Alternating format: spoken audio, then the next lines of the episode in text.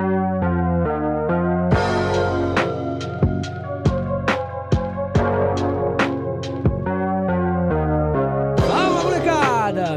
Vitor Soares, eu sou professor de História e esse aqui é o História em Meia Hora, o seu podcast semanal de história que tem um formato muito simples. Em 30 minutinhos, pode contar no relógio, em meia horinha só, você vai sair daqui sabendo algo novo de história. E hoje o episódio é sobre o Império Romano. A gente vai finalmente continuar aquele episódio de Roma, Monarquia e República, tá ligado? Que vocês vivem me pedindo pra continuar faz um tempão já e pronto, tá aí, vocês estão ouvindo ele agora. Mas antes de começar, eu quero dar aqueles recadinhos iniciais. Entre agora em historiaemmeiahora.com. No site você vai poder ouvir os episódios, você pode entrar em contato comigo lá embaixo, na aba Contato. No site você também pode comprar camisetas exclusivas do História em Meia Hora na nossa loja. Ah, no site você também pode assinar a newsletter do podcast. E aí, quando você assina, além de receber as novidades do podcast, você também recebe acesso ao nosso grupo secreto do Telegram. No site você também pode apoiar o História em Meia Hora. Se você quiser e puder ajudar, entre historiaemmeiahora.com barra apoie, é historiaemmeiahora.com barra apoie, e a partir de um dólar por mês, você ajuda muito o meu trampo a continuar de pé. Ouça também o meu outro podcast, o História pros Brother, onde eu converso um pouco com o Alexandre Níquel sobre história, só que de uma maneira bem mais informal do que aqui, é bem mais falação de besteira. É isso. Me siga nas redes sociais, é arroba no Twitter, Instagram, Facebook, tudo quanto é canto. Então bora começar a falar de quando a República Romana acabou e iniciou o período mais famoso de um dos impérios mais clássicos da história, o Império Romano. Roda a vinheta em Portugal e vambora!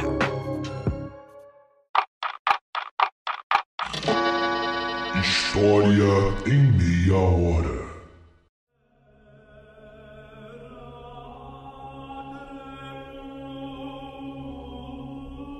Esse episódio é uma continuação de um outro episódio anterior que se chama Roma, Monarquia e República. No final daquele episódio, eu falei sobre uma guerra civil na República Romana e eu quero começar a partir dela. O primeiro momento que mostrou que havia uma crise na República Romana foi com os irmãos Graco. Tibério e Caio Graco serão tribunos da plebe. Uma espécie de cargo público que nasceu após muitos protestos dos plebeus e que lutava pelo bem comum da plebe romana. Foi quando ambos tentaram implantar uma reforma agrária e assim eles queriam acabar com a submissão dos plebeus ao governo. Mas, como você já ouviu no último episódio, o resultado foi catastrófico. Ambos serão mortos pelos nobres e cavaleiros romanos. A partir daí, evidenciava-se para todos que a crise da República Romana era uma realidade. Nesse momento, inclusive, vai ter dois períodos onde os generais Mário e depois o Sila vão governar apoiados pela plebe e pelo exército, e isso durante anos. Esse governo dos generais mostrou oficialmente que algo estava estranho, que a república não estava indo como ela deveria ir. Ficava claro para todo mundo que quatro grupos estavam tentando ganhar espaço: os patrícios, os cavaleiros, os clientes e o próprio exército. A treta entre esses grupos pelo poder vai acabar culminando na Guerra Civil Republicana, que vai ser um conflito entre os três triunviros: o Pompeu, o Crasso e, claro, Júlio César. Crasso vai morrer na Pérsia, Pompeu vai ser vencido pelo César no Egito e, ao voltar para Roma, o Júlio César se torna ditador perpétuo de Roma. E Júlio César planejava ter o título de rei também. Só que antes que ele pudesse conquistar esse título, ele vai ser assassinado por senadores, incluindo Brutus, o seu filho adotivo. Uma trama familiar tipo novela do SBT mesmo. Enfim, após isso, vai nascer um segundo triunvirato, com Marco Antônio, Caio Otávio e Lépido. Mas, assim como o primeiro triunvirato, os três vão cair na porrada entre si, e Caio Otávio vai derrotar os outros dois. E quando ele derrotar todo mundo, ele vai se autoproclamar o primeiro imperador de Roma. Nascia o Império Romano, considerado inclusive a maior civilização da história ocidental, tá? No total, o império durou cinco séculos, começando em 27 a.C. e terminando em 476 depois de Cristo. Começou antes de Cristo e terminou depois com a invasão dos bárbaros. O Império é normalmente dividido pela historiografia em dois períodos: o Alto Império, quando começa, e o Baixo Império, quando está em crise. Teremos dezenas de imperadores diferentes e, assim, não posso falar de todos eles, mas durante o episódio vou tentar falar de alguns dos mais relevantes. O primeiro imperador, como eu já disse, foi Caio Otávio, que ao se tornar imperador será chamado de Otávio Augusto. O governo dele foi um governo próspero para Roma, tá? E assim, ele até poderia tentar se vingar dos patrícios, porque, afinal, eles que assassinaram seu pai adotivo, Júlio César, mas na real ele não só deixou de persegui-los, como também fez questão de garantir os privilégios deles, como uma forma de promover uma estabilidade política em Roma.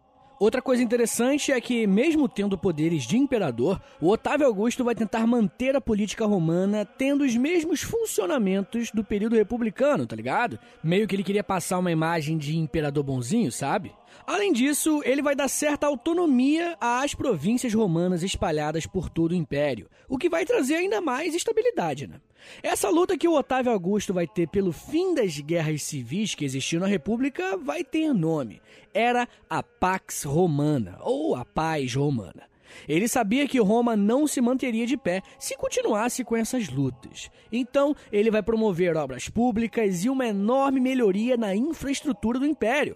Ah, mas isso não só em Roma, como em todo o território que Roma havia conquistado também.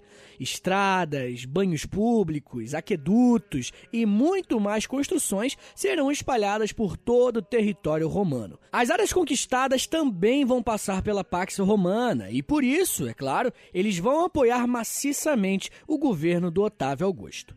Então, a maior característica do governo do nosso querido Otávio Augusto é justamente essa, a Pax Romana. Anota aí que sempre cai em concurso ou em vestibular.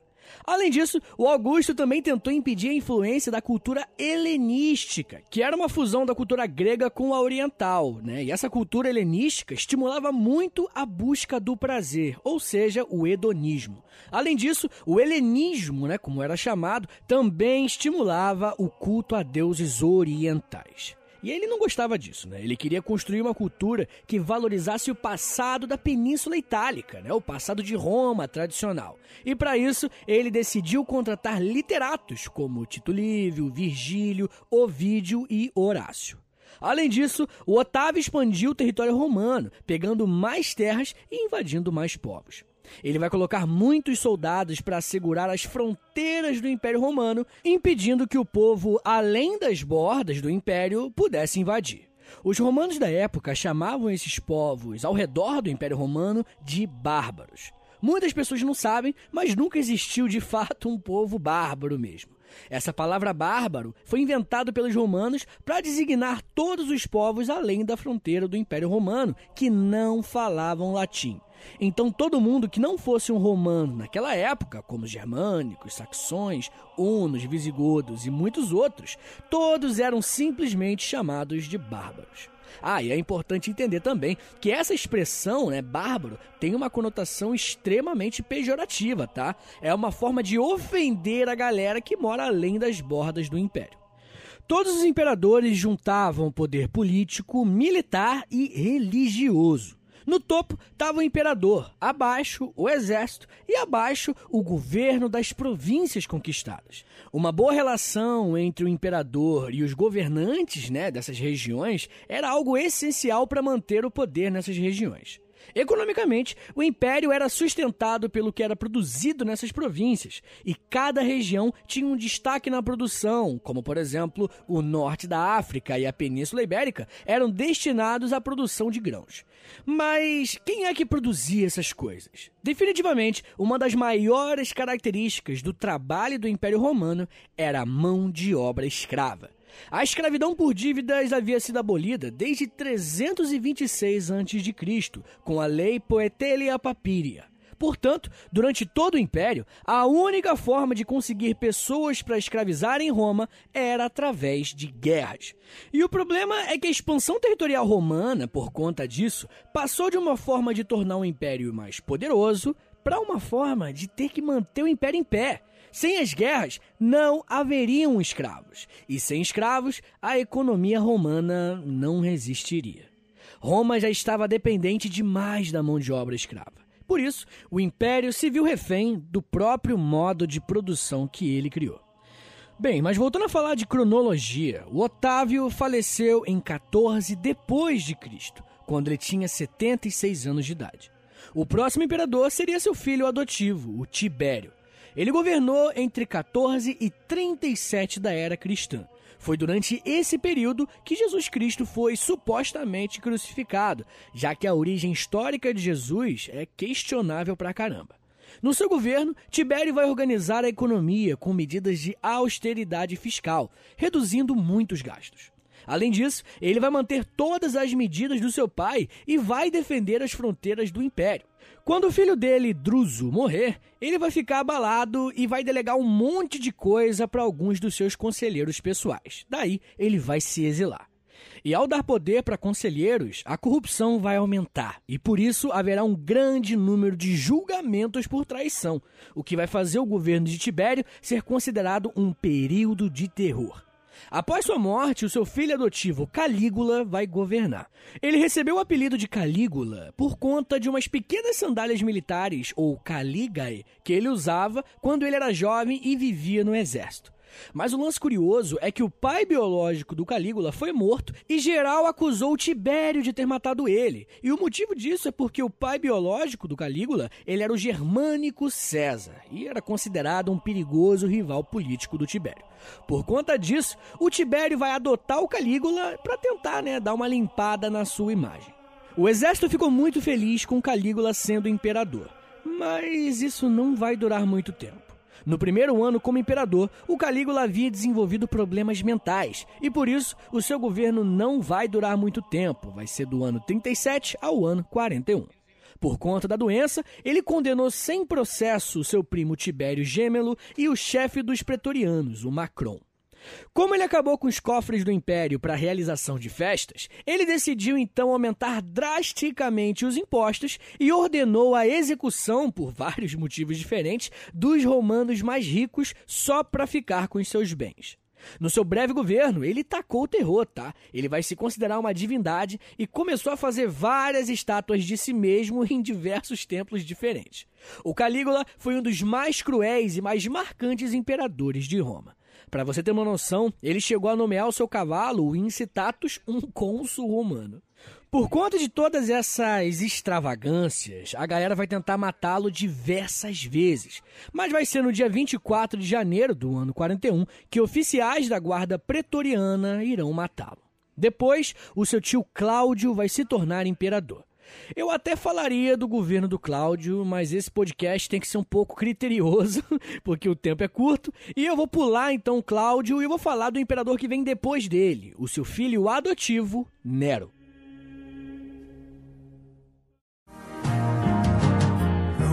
Nero, gente, ele era muito doido, moleque. Tipo, se você achou que o Calígula era maluco, esse Nero, ele era maluco e ruim. Quando Cláudio morreu, no dia 13 de outubro de 54, o Nero sobe ao poder e começa um governo de loucura. Ele gostava de cantar e dançar em público, ele vai matar a mãe e forjar que foi um suicídio, ele mata o marido da sua amante, enfim, ele mata uma galera, mata vários familiares, esse mete o louco mesmo. No dia 18 de julho do ano 64, Roma sofre um incêndio que dura seis dias. Dois terços da cidade fica em escombros. Muitos acusaram Nero de ter colocado fogo em Roma porque, segundo boatos, diziam que ele queria queimar as partes feias da cidade para poder reconstruí-las. Então Nero decidiu colocar a culpa nos cristãos do incêndio. Os cristãos nessa época eram um pequeno grupo de religiosos mais radicais. Os cristãos, sim, eles são comprovados historicamente a sua existência, mas Jesus Cristo em si há inúmeros debates. Em 62, vão tentar matá-lo, mas ele vai descobrir a conspiração e vai fazer os seus conspiradores se suicidarem, incluindo o seu antigo professor, o filósofo Sêneca. Mas toda essa confusão de Nero vai causar um alvoroço tão grande que o exército e o senado irão se unir contra ele. Nero vai ser considerado um inimigo do Estado e um fora da lei. O Senado reconhece Galba como próximo imperador e Nero se suicidou no dia 6 de junho de 68, pondo fim à dinastia Júlio-Claudiana. Antes de morrer, Nero gritou Qualis artifex perio, que significa Que artista morre comigo? Pessoal, agora a gente vai dar uma pequena pausa, tá bom? Daqui a pouco eu volto para falar de mais alguns imperadores mais relevantes e depois falo também da queda do Império Romano. Segura aí, que é um minutinho só.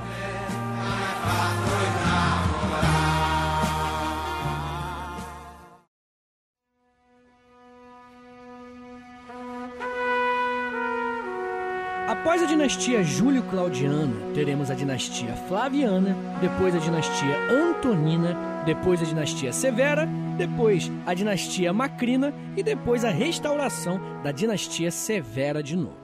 Acontece que a restauração da dinastia Severa vai ser interrompida quando começarmos a crise do terceiro século. Essa crise começa a apontar a queda do Império Romano, e isso por diversos motivos diferentes. Essa crise dá início ao Baixo Império Romano, fase da crise aguda do escravismo. A expansão territorial romana foi gigantesca. Por volta de 117 depois de Cristo, o Império Romano teve a sua maior expansão e seu maior acúmulo de poder também.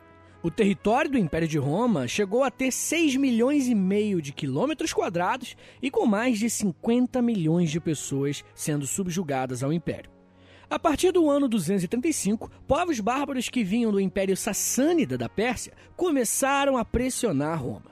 Isso fez com que o exército assumisse o poder em Roma durante décadas. E durante essas décadas, o exército romano se tornou altamente oneroso para o Estado, o que levou ao empobrecimento da população e à perda de sua identidade e valores.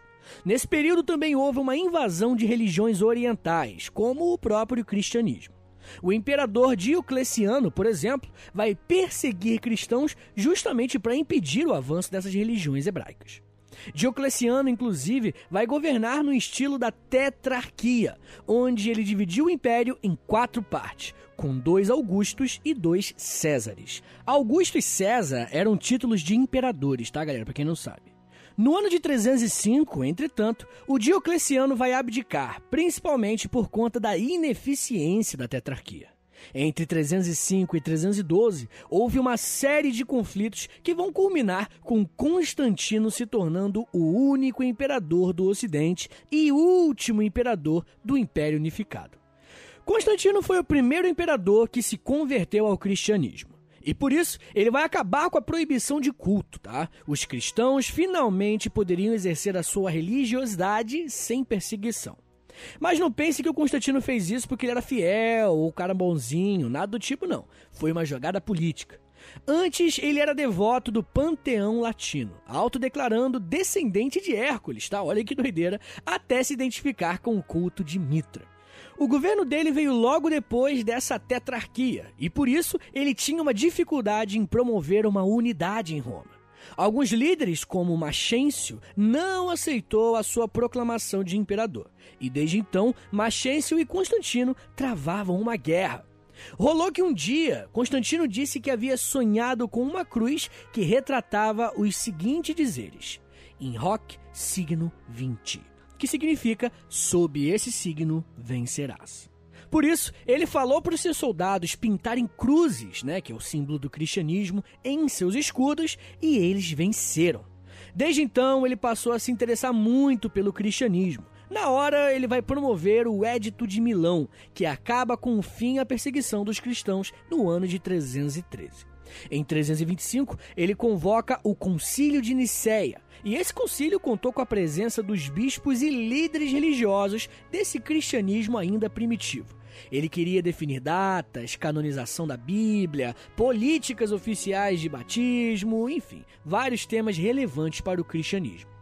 Mas Constantino também fez outra coisa muito importante. Sempre que você vir alguém falando de Constantino, é bem provável que essa pessoa vai falar de Édito de Milão ou da construção de Constantinopla. Em 326, ele vai perceber que Roma, a cidade capital do império, não tinha condições de continuar sendo a capital. Por isso, ele vai decidir construir uma nova capital, em uma região onde a crise do escravismo não fosse tão influente. Ele vai até o Oriente e, na antiga colônia grega chamada Bizâncio, ele vai mandar construir a cidade de Nova Roma. Só que, como nós sabemos, sempre que um grande imperador faz muitas obras, ele gera muitos empregos para as pessoas. E claro, isso gera também uma prosperidade alta para as pessoas daquela região. Então o povo de Nova Roma amava Constantino. E amava de tal maneira que deixaram de chamar a cidade de Nova Roma para chamá-la de Constantinopla. No dia 11 de maio de 330, Constantinopla era inaugurada. Tem uma curiosidade, meio que lenda, é que, na época, a mãe de Constantino vai encontrar um dos cravos da cruz de Cristo, no ano de 321, lá em Jerusalém, e ela fez uma coroa com esse cravo e depois ela deu a Constantino. Essa coroa foi utilizada por diversos reis diferentes. Em 1530, tomou posse dela o imperador Carlos V, que era o senhor da Espanha e da Itália. Em 1805, a coroa foi colocada na cabeça de ninguém mais e ninguém menos que Napoleão Bonaparte, que ao se autocoroar, sim, ele que coroou ele mesmo, ele disse o seguinte: Recebi de Deus que ninguém ouse tocá-la. O cristianismo teve um papel fundamental, pessoal, para a queda do Império Romano. E isso por dois motivos. Primeiro, porque os cristãos, que cresciam de número a cada dia, se negavam a venerar os imperadores romanos. Eles diziam que só poderiam venerar a Cristo. E o segundo motivo é porque os cristãos pregavam a liberdade como um dom natural do ser humano. Então, muitos escravos convertidos fugiam das propriedades dos seus donos, o que diminuía ainda mais a quantidade de escravos no império e acirrava ainda mais a crise. A falta de guerras, a ascensão do cristianismo e diversos outros fatores que impediam a conquista de novos escravos fez com que o escravismo romano tivesse seus dias contados. Como uma resposta a isso, os proprietários de terras romanos começaram a tentar encontrar alternativas ao escravismo. Alguns deles iniciavam um regime de colonato, onde os trabalhadores passavam a se sustentar com o próprio trabalho. Eles recebiam um pedaço de terra arrendado, com uma casa humilde, uma terrinha, moravam lá e em determinados dias da semana eles trabalhavam para pagar esse lugarzinho que o latifundiário deu para ele morar. Sim, senhores, estamos começando a montar o que vai nascer com o fim do Império Romano, o feudalismo.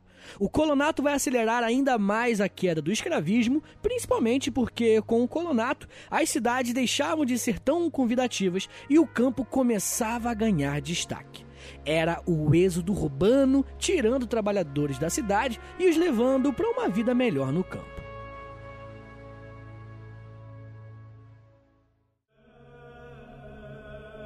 Outro imperador super importante para entendermos o que foi o Império Romano foi Teodósio que governou de 378 a 395.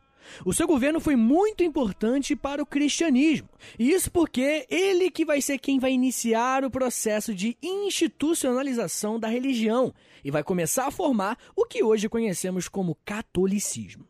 Em 380, ele vai criar o Édito de Tassalônia, que não só tornava o cristianismo a religião oficial do Império Romano, como também proibia cultos pagãos greco-romanos. Inclusive, isso fez com que todo o simbolismo pagão passasse a ser assimilado pelo cristianismo, como por exemplo a data do Natal. Doideira, né? Imaginar isso. Hoje Natal é visto como uma data super cristã, quase como se fosse uma das principais caras do cristianismo, mas a sua origem não é cristã, não.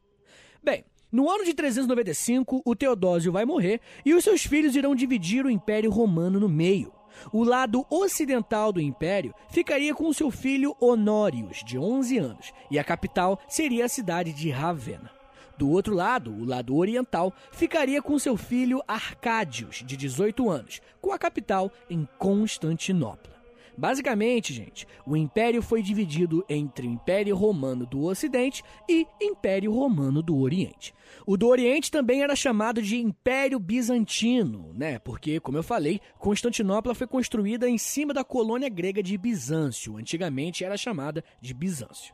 Inclusive, né, falando de Império Bizantino, eu tenho um episódio aqui no feed do História em Meia Hora sobre o Império Bizantino. Tem tudo a ver com o que a gente está falando aqui, então recomendo muito que você ouça ele logo depois desse daqui. Essa divisão do Império Romano do Ocidente e do Império Romano do Oriente é um dos eventos mais importantes do Império. E isso porque a parte podre da maçã, como era dito na época, foi retirada. A crise do império era algo muito maior no Império Romano do Ocidente do que no Oriente. Enquanto o escravismo levava o Ocidente ao seu fim, o Oriente tinha uma mão de obra mista, mas nem a maioria era mão de obra escrava, não. A grande maioria era de trabalhador livre. Além disso, havia um fator muito importante que eram as famigeradas invasões bárbaras. Enquanto no Ocidente vários povos bárbaros, como principalmente os germânicos, viviam atacando as fronteiras do Império, no Oriente isso não era uma realidade. Haviam ataques, mas o Império Bizantino era muito mais preparado para enfrentá-los. O do Ocidente, não. Esse estava com os dias contados mesmo. Para você ter uma noção, durante 50 anos da crise do terceiro século, o Império Romano teve 16 imperadores. 16 imperadores em 50 anos. E ó, a maioria foi morta após conspirações. Isso é um sintoma de uma estrutura política que não possui capacidade para se manter de pé por muito tempo. Mas como eu disse, o que vai dar o golpe final mesmo no Império Romano serão os bárbaros. Eles vão tentar invadir o território do Império Romano, principalmente porque no século V os hunos haviam chegado na Europa. Os hunos eram um povo nômade que veio da Ásia Central, e eles não só tentaram invadir o Império Romano, como também tentaram invadir o território dos outros povos considerados bárbaros, como os ostrogodos e os burgúndios, por exemplo. O século V foi o século das invasões com maior intensidade. Em 410, a cidade de Roma foi saqueada pelos visigodos, e a partir daí virou uma bagunça. Inúmeros povos bárbaros como os alanos, suevos, vândalos, alamanos, jutos, anglos, saxões, hunos, francos e muitos outros perceberam o enfraquecimento da parte ocidental do que já foi o grande Império Romano e decidiram atacar. Tomaram várias terras que antes pertenciam ao império, travaram inúmeras guerras entre si e, mais futuramente, irão misturar as suas culturas germânicas com a cultura romana também. Mas o golpe final ainda estava por vir. O último ataque, aquele que colocaria ponto final na história de Roma, aconteceria em 476, quando a cidade de Roma foi invadida pelos Érulos e o último imperador romano, o Rômulo Augusto, é deposto por Odoacro, o rei dos Érulos. E olha que curioso, né? Rômulo também é o nome do primeiro rei de Roma lá atrás em 753 antes de Cristo. Mas assim, eu falei ponto final, mas talvez a expressão não é a mais adequada, não. O Império Romano continuou existindo, mas não mais no Ocidente, agora apenas no Oriente. A divisão do império após a morte do Teodósio, como eu falei, fez com que apenas a parte enfraquecida fosse derrotada, mas manteve-se de pé e prosperando a parte oriental, o Império Bizantino. O Império Bizantino ainda se manteria de pé por mais mil anos. Apenas em 1453, com a invasão dos turcos otomanos, que nós teremos o fim oficial do Império Romano. Do Ocidente, do Oriente, de tudo. Mas olha que doideira. Começou em 753 a.C. e acabou em 1453 depois de Cristo. Foi um senhor império, não foi? De qualquer forma, mesmo com seu fim, ainda vivemos diretamente o reflexo desse império. A nossa sociedade, a nossa civilização ocidental é sem dúvidas o que restou da cultura romana. Basta ver de onde vêm conceitos como república, democracia, cristianismo. Olha o tamanho do cristianismo para o mundo ocidental. Roma foi, sem dúvidas, a civilização que mais moldou a forma do mundo que vivemos hoje.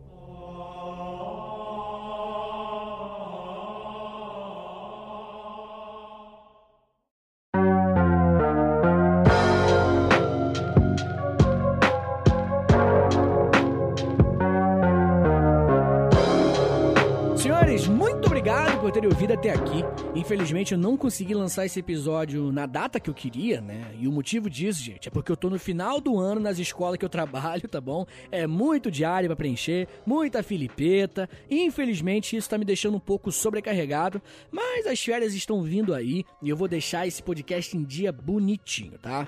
Eu espero que vocês tenham aprendido alguma coisa nova sobre o Império Romano com esse episódio. E ó, se você aprendeu algo novo, me quebra um galho, faz um favorzinho aí, na moralzinha. Compartilha esse episódio nos stories, tá bom? Do Instagram. Três cliques, eu acho, com o dedo, rapidinho, você consegue compartilhar. E marca lá o arroba História em Meia Hora. E também você pode me marcar se você quiser. É arroba Prof. Vitor Soares. Novamente, ouça meu outro podcast, o História pros Brother. E é isso. Um beijo, até semana que vem e valeu!